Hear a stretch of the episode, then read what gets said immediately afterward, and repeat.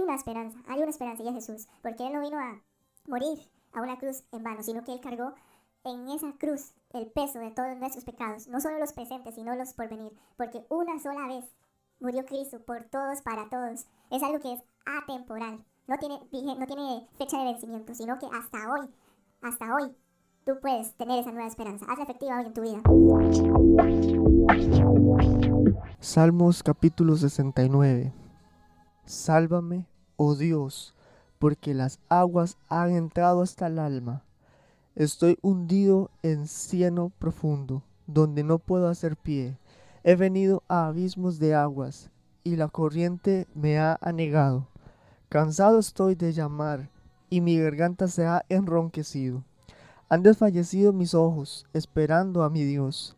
Se han aumentado más que los cabellos de mi cabeza, los que me aborrecen sin causa. Se han hecho poderosos mis enemigos, los que me destruyen sin tener por qué. Y he de pagar lo que no robé. Dios, tú conoces mi insensatez, y mis pecados no te son ocultos. No sean avergonzados por causa mía los que en ti confían. Oh Señor Jehová de los ejércitos, no sean confundidos por mí los que te buscan, oh Dios de Israel, porque por amor de ti he sufrido afrenta, confusión ha cubierto mi rostro. Extraño he sido para mis hermanos y desconocidos para los hijos de mi madre, porque me consumió el celo de tu casa, y los denuestos de los que te vituperaban cayeron sobre mí. Lloré afligiendo con ayuno mi alma, y esto me ha sido por afrenta. Puse además silicio por mi vestido, y vine a hacerles por proverbio. Hablaban contra mí los que se sentaban a la puerta, y me saerían en sus canciones los bebedores. Pero yo a ti oraba, oh Jehová, al tiempo de tu buena voluntad. Oh Dios, por la abundancia de tu misericordia, por la verdad de tu salvación, escúchame. Sácame del lodo y no sea yo sumergido. Sea yo libertado de los que me aborrecen y de lo profundo de las aguas. No me anegue la corriente de las aguas ni me trague el abismo, ni el pozo cierre sobre mí su boca. Respóndeme Jehová, porque benigna es tu misericordia. Mírame conforme la multitud de tus piedades. No escondas de tu siervo tu rostro, porque estoy angustiado. Apresúrate y óyeme. Acércate a mi alma, redímela, líbrame a causa de mis enemigos. Tú sabes mi afrenta, mi confusión y mi oprobio. Delante de ti están todos mis adversarios. El escarnio ha quebrantado mi corazón y estoy acongojado. Esperé quien se compadeciese de mí y no lo hubo. Y consoladores y ninguno hallé. Me pusieron además hiel por comida y en mi sed me dieron a beber vinagre. Sea su convite delante de ellos por lazo y lo que es para bien por tropiezo. Se han oscurecido sus ojos para que no vean, y haz temblar continuamente sus lomos. Derrama sobre ellos tu ira, y el furor de tu enojo los alcance. Sea su palacio asolado, en sus tiendas no haya morador, porque persiguieron al que tú heriste, y cuentan el dolor de los que tú llegaste, por maldad sobre su maldad, y no entren en tu justicia sean raídos del libro de los vivientes, y no sean escritos entre los justos. Mas a mí, afligido y miserable, tu salvación, oh Dios, me ponga en alto. Alabaré yo el nombre de Dios con cántico, lo exaltaré con alabanza, y agradará a Jehová más que sacrificio de buey, o becerro que tiene cuernos y pezuñas. Lo verán los oprimidos y se gozarán Buscad a Dios y vivirá nuestro corazón, porque Jehová oye a los menesterosos y no menosprecia a sus prisioneros. Alábenle los cielos y la tierra, los mares y todo lo que se mueve en ellos, porque Dios salvará a Sión y reedificará las ciudades de Judá, y habitarán allí y la poseerán. La descendencia de sus siervos la heredará, y los que aman su nombre habitarán en ella.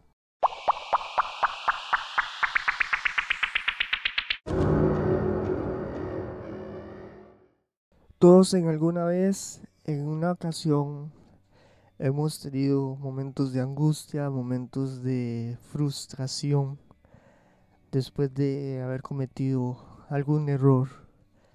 Sentimos que se nos viene el mundo encima y esto es lo que sentía David en ese momento. Saber que todos se volvieron en su contra. El, el hecho de tener que reconocer los errores, de tener que aceptar sus errores y reinventarse, es un hecho que es de valientes. Vemos un grito de angustia de parte del salmista David, que estaba sumido en angustia, en desesperación. Y como ser humano, tomamos malas decisiones después de haber tomado malas decisiones. Es como cuando se dice que cuando comenzamos mal, seguimos haciendo las cosas mal. A menos que decidamos tomar a Dios en cuenta. Se han aumentado más los que me aborrecen sin causa.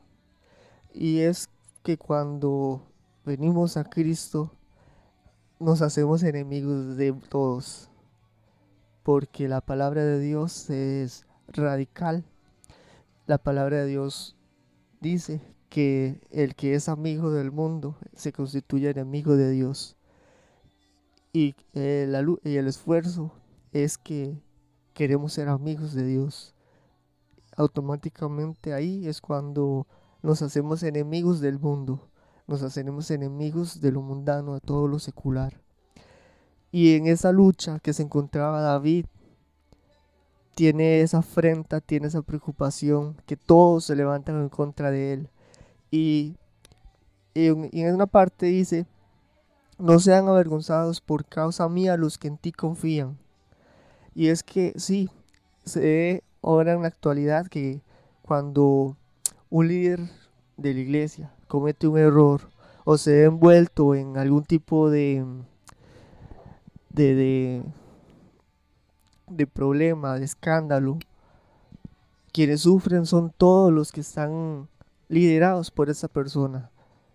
Y en todas partes se levanta como que una, una conformación de personas para querer atacar a, a los creyentes, a los cristianos. No sean avergonzados por causa mía los que en ti confían. Y es que es un clamor, es un grito de, de desesperación para que esa culpa no afecte a los nuevos creyentes, a las otras personas que creen y que confiesan su salvación, su amor al Señor. todos tenemos angustia, todos tenemos preocupaciones, todos tenemos momentos de desesperación, pero es allí cuando nosotros tenemos esa capacidad de decirle, Dios, aquí estoy, aquí estoy para reconocer mis errores, para reconocer que necesito mejorar. Es común que cuando uno comete un error, hay algunos que dicen, este quién es, no conocía esa faceta, lo desconoce por completo. Y eso era lo que sentía David en ese momento.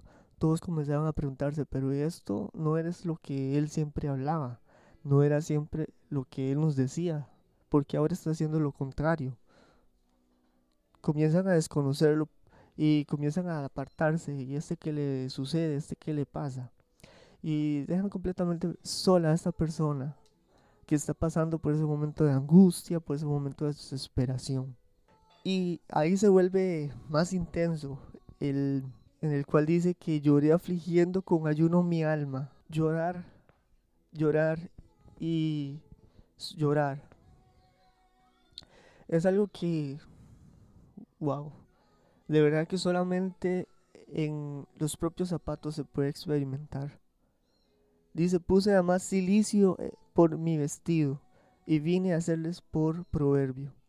Proverbio, así para entenderlo en palabras naturales, tiende a ser como un ejemplo, vamos a, poner, a cambiar esa palabra, ejemplo, para que lo comprendamos mejor. es ese ejemplo que Él está dejando para que cuando una persona caiga, proceda a hacer este acto de arrepentimiento, de reconocer los errores y poder acercarse más al trono de Dios, que es allí cuando lo que Dios recomienda, acercarnos al trono de su gracia, al acercarnos a su presencia, porque es ahí donde somos redimidos de todos nuestros pecados, de todas nuestras maldades. Y dice en el verso 14, sácame del lodo y no sea yo sumergido, sea yo libertado de los que me aborrecen y de lo profundo de las aguas. No me anegue la corriente de las aguas, ni me trague el abismo, ni el pozo cierre sobre mí su boca. Y es que cuando tenemos vida, cuando tenemos a Dios de nuestro lado, cuando tenemos esa capacidad de arrepentirnos, es que tenemos una esperanza. Tal vez todo lo has perdido todo, tal vez sientes que ya no hay solución, pero te digo, hay una solución, hay una esperanza todavía. Y es que tú te puedas acercar al trono de Dios, que tú te puedas acercar a Dios, a su presencia y reconocerlo. Si has pecado, si has eh, cometido errores, si has dicho más de lo que es necesario, hay una esperanza, hay una esperanza y es Jesús, porque Él no vino a morir a una cruz en vano, sino que Él cargó en esa cruz el peso de todos nuestros pecados, no solo los presentes, sino los por venir, porque una sola vez murió Cristo por todos, para todos.